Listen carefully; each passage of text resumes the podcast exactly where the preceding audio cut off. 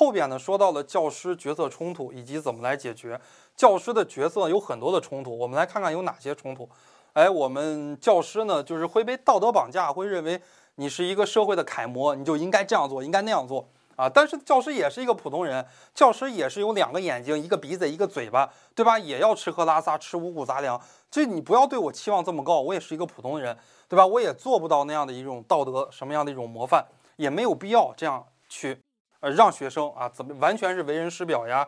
呃，或者说完全就不能有穿着、有打扮呀？呃，教师也是普通的人啊，也也不能说教师不能随意的嬉笑呀，不能随意的发表自己的观点呀，也不对。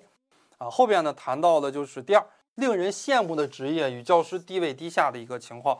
啊，一说起谁谁谁是个老师，哎，大家一听，哇塞，是个老师啊，这个特别让人羡慕，社会地位非常的高。啊，但是呢，你就地位非常的尴尬。为什么地位非常的尴尬呢？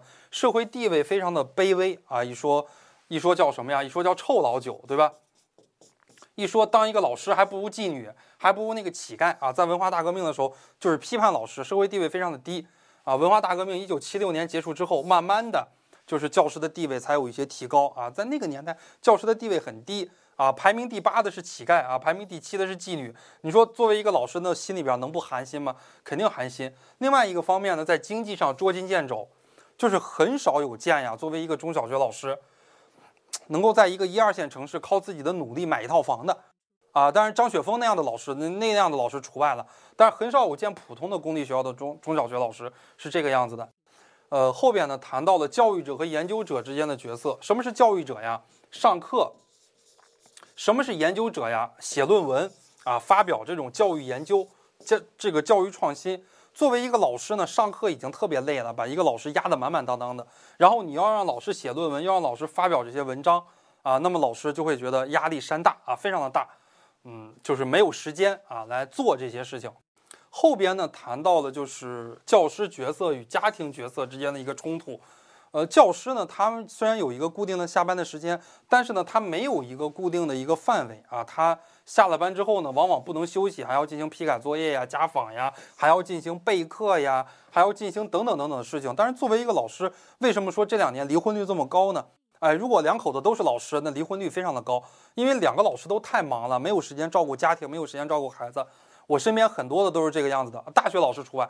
大学老师相对来讲轻松一些。你看我身边的很多中小学的，你像我身边的很多学生啊，我带出来的很多学生，对吧？现在都有离异的了，我连小孩还没有，对吧？现在那那些学生都生的小孩都都有离异的了，因为生了小孩之后，男方没有时间管，女方也没有时间管，因为小孩的事情经常吵架，那很容易就离异了。嗯，所以很难尽到丈夫妻子。或者说很难尽到孝顺父母的一个角色，就是教师的这种闲暇的时间呀太少了，也是我们国家制度存在问题。就是我之前跟大家讲的这个问题，我们国家呢就是对于教师这个岗位特别的缺啊，一个教师这个这个真的女女人恨不得当男人用，男人恨不得当畜生用啊，就是在教师在学校里边就是这个样子的。但是呢，就是我们国家这么缺老师。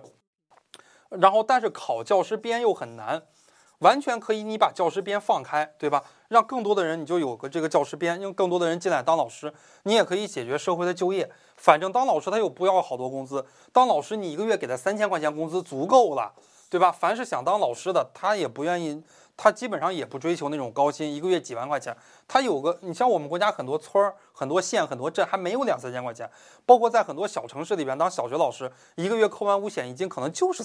可能就是三千块钱左右啊，就够了。你这个三千块钱的话，你即使怎么样，我我也不知道这个具体的差额吧。你即使是多招，国家现在多招十万个老师，你对于国家财政的影响其实不大啊。这个影响其实是很小的，因为我们做过这个调研啊，我们做过调研，老师的这个工资呢，其实也不是很高啊。即使多全国范围内多加十万名老师啊，也影响也不是很大。后边呢，我们谈到这个角色应该如何来解决。从客观上来讲呢，我们应该加强教师的福利待遇，啊，加强教师的福利待遇，要给教师涨工资啊，这些问题啊才有可能去解决了，对吧？你给教师涨了工资之后，他没时间教育自己的孩子了，他可以请个保姆嘛，哎，就可以解决这些问题。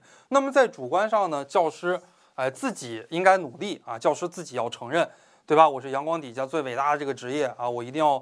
努力发挥啊！我一定要努力工作，怎么怎么样哎，教师呢要绝对的自信自律。那么其次呢，教师要根据自己的实践出发，哎，对于这个时间管理呀，哎，从这个多种角色中脱离出来，做到很好的时间和精力的分配。